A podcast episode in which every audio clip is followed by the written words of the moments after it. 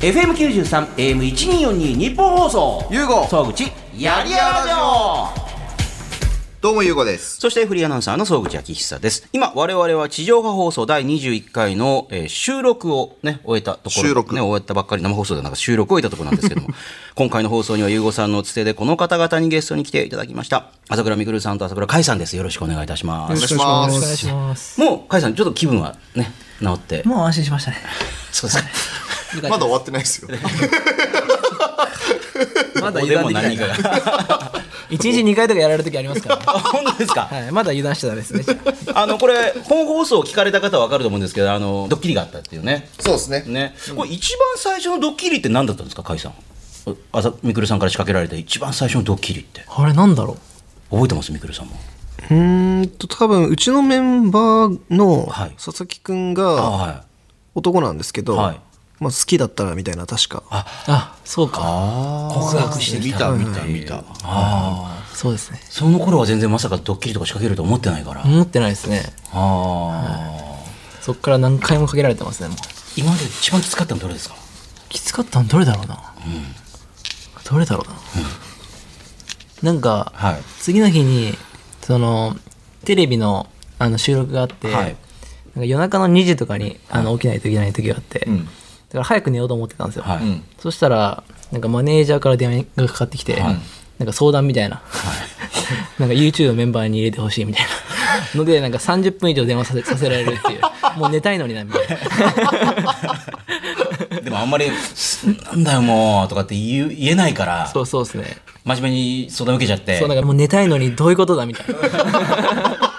しかもめちゃくちゃ長いんですよずっ と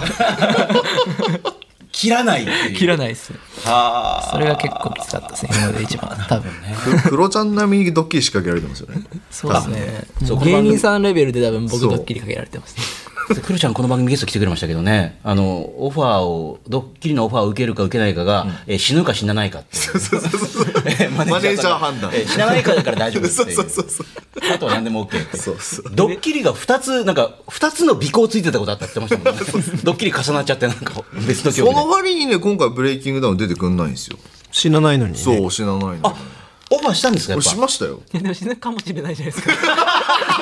まあそうです よね。あそうかの変なところにやっぱ素人だから思いっきり入っちゃうと、そう そうそう。変なところ倒れてガーンって打ったりするとね。 はいそれで言うと、唯一の NG ですよね。ああでそもうクロちゃんはもう出た方がいいと思うんですけどねいや俺もそう思うんです出てめちゃめちゃ強いやつと戦った方がいいですよ、もう世間の人はやっぱぶん殴ってほしいと思ってると思うんでああなるほどねはいはいうんうんうんうんそれクロちゃんがさらにもう一段階上のステージに行くためにはやっぱりそれぐらい。そうですねああ。うってつけの相手がいるんで誰ですか。柴田っていう人が出いるんでました。やるべきですよねあのトースポにもまた二人の動画の記事がバーンってなんか文字起こしに載ってましたけ ど。柴田とクロちゃんなんてすごい化学反応起きますよ超見たいですよそれ。はい見たいですよねこれねクロちゃん側があれなんですよなんか二の足踏んでんですよあ、そう柴田さんとやりませんかって一応オファーしたんですか。僕は言いましたあーよ本人にもしたしマネージャーにもしたしあの 両方から行こうかなと思ったらマネージャーからまさかのいや死ぬ可能 性があるああそうやっぱそうだって死ぬ可能性あるんでって言われたんだ死ぬ可能性があるそういや柴田死ぬ可能性はないんじゃないですかでもやっぱ柴田さんが勝つわけですよね。まあ多分だってあのここの間のね、まあねあの試合見たさら。すがにそうだと思うんですけどああ。え柴田さん今回出ないんですか。ブレイキングダウン今相手探してますけどいたらって感じですねまあ、難しいんですよそうい体うマ重ッチもメイクはい重いし柴な何田キさんロっぐてらいでしたっけ100 94とかですねああじゃあそれに似合う人を探してくるっていうそうそうそうそうああそういうマッチメイクをするのもなんか、みくりさんすごそうですよねなんかこの今のこう嗅覚っていうかあこれクロちゃんはやっぱり柴田さんとぶつけたら面白いなと かそうですね確かにでもやっぱり受けない人も多いんで難しいですよやっぱマッチメイクってあ今回やっぱそれ感じましたはいうーんん例えば断る断ったりするじゃないですか、みんなその理由ってそなんですかやっぱ負けそうだからとかそうそうそうそうだって美味しくないとか、あーそういうのいろいろあるんで 今回 YouTube とかでつながりのある人とかにもいろいろオファーしされてみたんですけどさらに新しい人とうんそうですねちょちょこちょこあの出てくれるかなっていううんなんで僕も僕で、その、まあ、芸能関係とかお当たったり吉本とか松竹とかいろいろ当たったりしてるんですよで松竹の方も、あの一人あのシステマの芸人さん知ってますあのシステマ南川さんですそうね。南川あさんっのて人どうなったんですかであ出てくるんです南川さんね、あの5月9日、簡単に言うとまず NG でした理由が5月9日仮予定抑えてたらしいんですけど、うんうんそっちが先に入っちゃったなんか栄養か何かが入ってしまそっうた。入っちゃっただからシステマの人は一応80近くは体重あったんでおお。ワンまあそれでもきついですけどまあ他の誰か YouTuber さんとかいけるかなと思って、今日今朝それ NG が来てああ、そうです。そうなんですもったいないですねなんかねやっぱなかなかそのタイミングが合わないとか、日にちにちょうど仕事があるとか、まあ、さっき言ったようにその美味しい美味しくないかつ負けるとか、いろいろこれがあるからむずいなって本当思いましたマッチメイクって。しかもあのプロの格闘家だったらその人の今までのねあの映像とかを見ればまあ噛み合うかなとかあると思うんですけど、素人同士でだからこの一枚のペラッときたやつで見ても経験だけ書いても分からないとこありますよね。はい確かに、その辺どうやってあの決めたこの人とこの人ぶつけてみようかって素人同士うで。んでもやっぱその経歴から判断させてもらってますねある程度はあとね今後、あのーこれ僕必要だなと思ったのが、あのーやっぱ SNS ちゃんとやるべきだなと思ったんですよそういう人たちも。それこそなるほどなるほどだであればその人の経歴もちゃんとそのペライチじゃなくて、今までのその分かるじゃないですかインスタでもツイッターでも何でもいいんですけど、だなんかやっぱ今後結構反響あるし、これでいまだにやっぱあの応募来るんですよもう打ち切ってんのにあ次回大会もやりたいみたいな今知った人がもうあこれ見てたいそうってそうそうそうそうそうだったらじゃあまずなんか SNS とか自分で頑張って発信しておけば、なんか目に入るじゃないですか、で運営側からしてみても、あこの人面白そうだから当てたらいいかもっていう判断早くなるんで、ぜひねちょっと聞いていただいてる方は SNS 頑張ってって 思います、えはい、甲斐さんどうでした今回あの応募来た中でもうちょっとこういう感じの人も来たら面白いかなとかってなんかありましたなんかそうですね。なんですかね。もしくは今回のあの、もう決まってる試合とかでこの人とこの人は結構もう面白いんじゃないかなと個人的に注目してる試合だったり個人的にですはいはか。やっぱりあのはメンバーが出るんで今回。 そこは注目してほしいかなとは思うんですね。具体的に言うとメンバーのはいあの斎藤君って子がいるんですけど、その子がまあ兄貴のメンバーの吉田君と戦った、えっとナンナンパ YouTuber みたいな人と戦うんで、まあその試合はちょっと見てほしいなっていう。だから彼も頑張ってるんで結構。うーんなんでちょっとね面白い試合してくれると思うんでは見てほしいですね。みくるさんあのあと優子さんも本当はちょっとも元格闘家なんでちょっと出たいっていう言ってないし、だって話つくのやめてもらっていいですか言ってない 優子さんだったら、まあ、マッチメイクする立場として誰と多分柴田さんなんかいいんじゃないですかだって、うん柴田が多分受けないでもですよ柴ね田が面白い美味しいと思わないですよそうっす僕ああそうかやっぱそれだからは相ね手も美味しいと思わないとそのクロちゃんだったら美味しいですもんねやっぱねそうそうそうそう話題になるからっていうねああまあでも優子さんもありですかやっぱこの番組で はほらなしでしょあの元ネクタっていうプロレスラーなんでなしでしょそのキャラをつけてあの覆面とかで出るっていう話があるんです けど覆面だったら別人格みたいにはならないですからねこれヒゲガー ル、ヒゲガールでしたっけヒゲガールでやってください。 優子さんとヒゲがある、ねあの新宿のねああね、えー二丁目のね、えーこれもちょっと YouTube でね見ていただきたいと思います、えーさてあのこの番組はですね優吾さんが番組をお聞きの方の借金を買い取るあなたの借金買い取りますっていうコーナーが実はあるんですよこれ優吾さんがやりたいって言った企画で、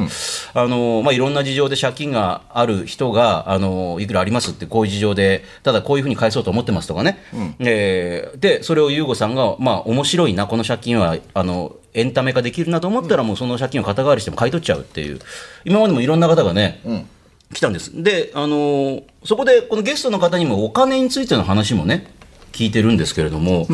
あのーお二人っていうのはそのあれですかその格闘家になって格闘技で飯を食えるようになるまでっていうのはだって優子さんも一時期大変だったってねその格闘家僕は格闘技飯食えてないですから結果、ねそうですよね、それってみくるさんとか甲斐さんどの時点で飯を食えるようになるってなんかあるんですか格闘家っていうのは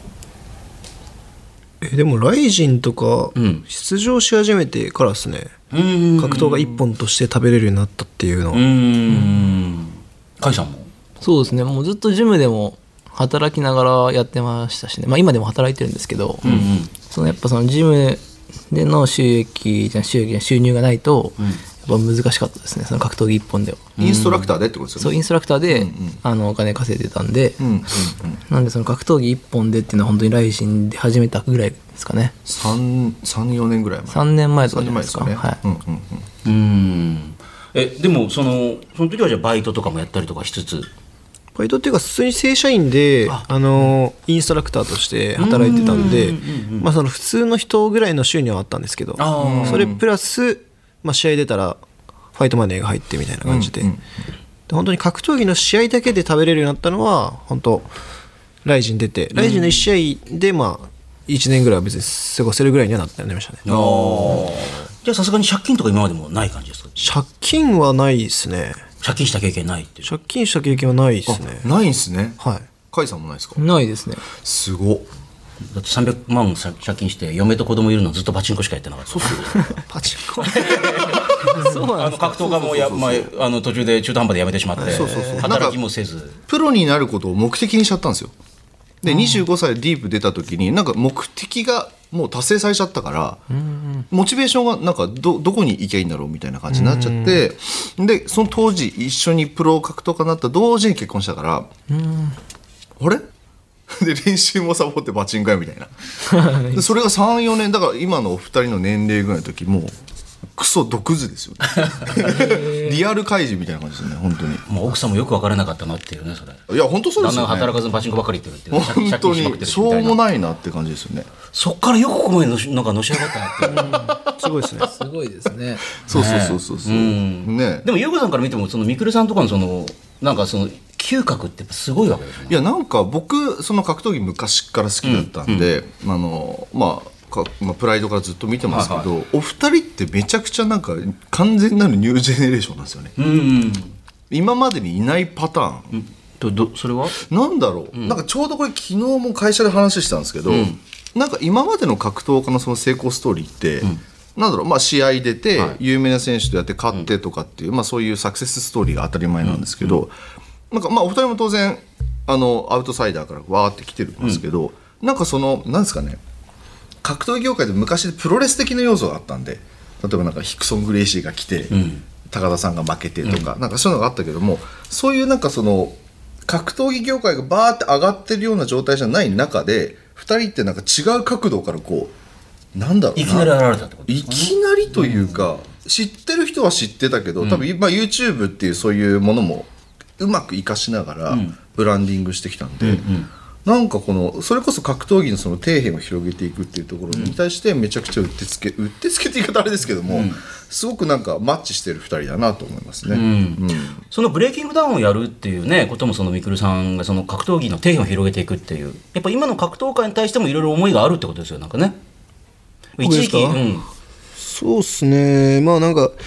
シンプルに格闘技が素晴らしい競技っていうのもまあ建前としてあって、ただなんか自分の収入を増やすために格闘技を広めたいっていう話でしたね僕のもともとはうんうんうんうーんお客さんをたくさん呼べる選手が一番稼げるんでうんうんだからいろんな多くの人に格闘技を知ってもらって、んうーん自分の収入を上げようみたいな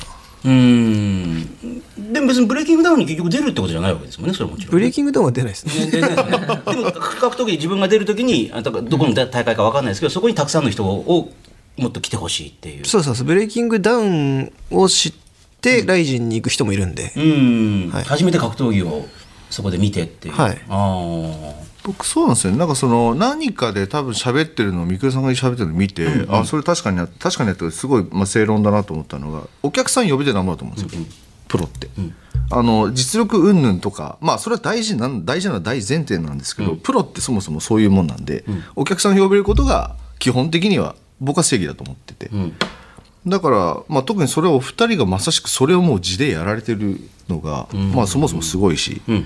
うんなかなかいないですよね、今の時代、まあ、強いだけって人はいる全然多分いるんですけど、そこでお客さんを引っ張ってこれるっていうのは、まあ、なかなかいないしそうあるべきだなとも思います。うんそういうあのーねみくるさんの思いって甲斐さんどうなんですか格闘技のもっとテーマをどんどん広げてってっていうファンを広げて僕もでも同じ考えですねんなんか格闘技ががすごい好きだしやっぱりすごい競技なんで、もっといろんな人に知ってもらいたいなっていう思いはありますねずっと、ね、ちなみにあの優子さんと、はいね普段まあそういうほらあのブレイキングダウンとかについていろいろお話とかされてると思うんですけど、ここで改めてそのみくるさんだったり甲斐さんとかにこう聞いてみたいことだったり話してみたいこと聞いてみたいことですか、聞いて普段なかなかこう質問とかする機会ってないじゃないですか質 質問する気が、いや、俺普通にあの、みくるさんからあの、いい寿司あったら紹介してくださいって普通に言われてる あ美味しいもの店情報ねそうそうそうそうそう。甲斐さんはあんまり、まだ、そんなに指針でやり取りはしてないですけど、まあ今こうやってコロナ禍とかね、いろいろマンボウだなんだ言うてるんであれですけど。まあ非常事態宣言があってねね、あのそういうのが落ち着いたら全然なんか一緒にご飯行ったりとかしていきたいなと思ってますけど、特に質問質問したいこととかあんまり、まあ、仕事もしてるんで、うんうん僕仕事って一番最高のエンタメで最高のコミュニケーションの場だと思ってるんで、あんまりなんかプライベートのことを聞きたいとも思わないし、うんなんすかねそそんな感じですけどね。えみくるさんはこの後そのもちろん格闘家とかもやっていくしもちろんママッチメイクもやっていくし、えー将来的にはなんか目指してるゆこうなりたい自分とかってあるんですかなんか最終的にこうなっていきたいっていう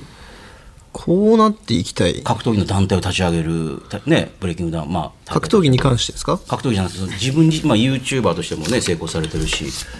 ーんそうですねまあ夢というか目標ははい資産50億ぐらい持ちたいですまず今すでにもうその暗号資産とかでも1億超えたっていうねああ、うんなんか選択肢が広がるんでなんか今の自分とは価値観が変わってると思うんですよ40歳になった時とかうんうんその時にやりたいこととかに何でもできるじゃないですかお金があれば、うんうん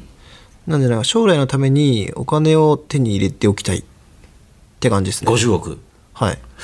あそうだ俺ちょっと聞きたいことあっなたんかあったそうだみくるさんってなんか本見るんですか本は、まあ、よく読んでましたけど、最近なんか読めないですね時間がなくてうんうんうんそういう考え方でどこで培われました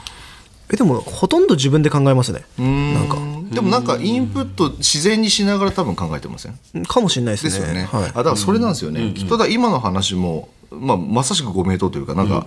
お金って選択肢広げるすごい便利なツールなんですよね、だから持っとくだけ持っといた方がいいしあと使い方がすごく大事なんででも今おっしゃったように40になった時に価値観どうなってるか多分みんな分かんないんですよ、だから持っといた方があいいよねっていうそのなんかやりたいことがお金のせいでできないっていうそうそうそう、でちゃんと俯瞰しながらも自分がどう動くかわからないけどその中でなんか動けるように担保しておくっていうのはすごくまあ合理的だし、そういう考え方どうって行き着いたのかなちょっと気になりましたよねまあ自分で自分でまあでも多分自然にインプットしてるんだと思うんですよきっとなんか人と話したりとか、うんまあ SNS かもしれないですよね、まあ、でも結構未来のことをよく考えながら生きてますね昔から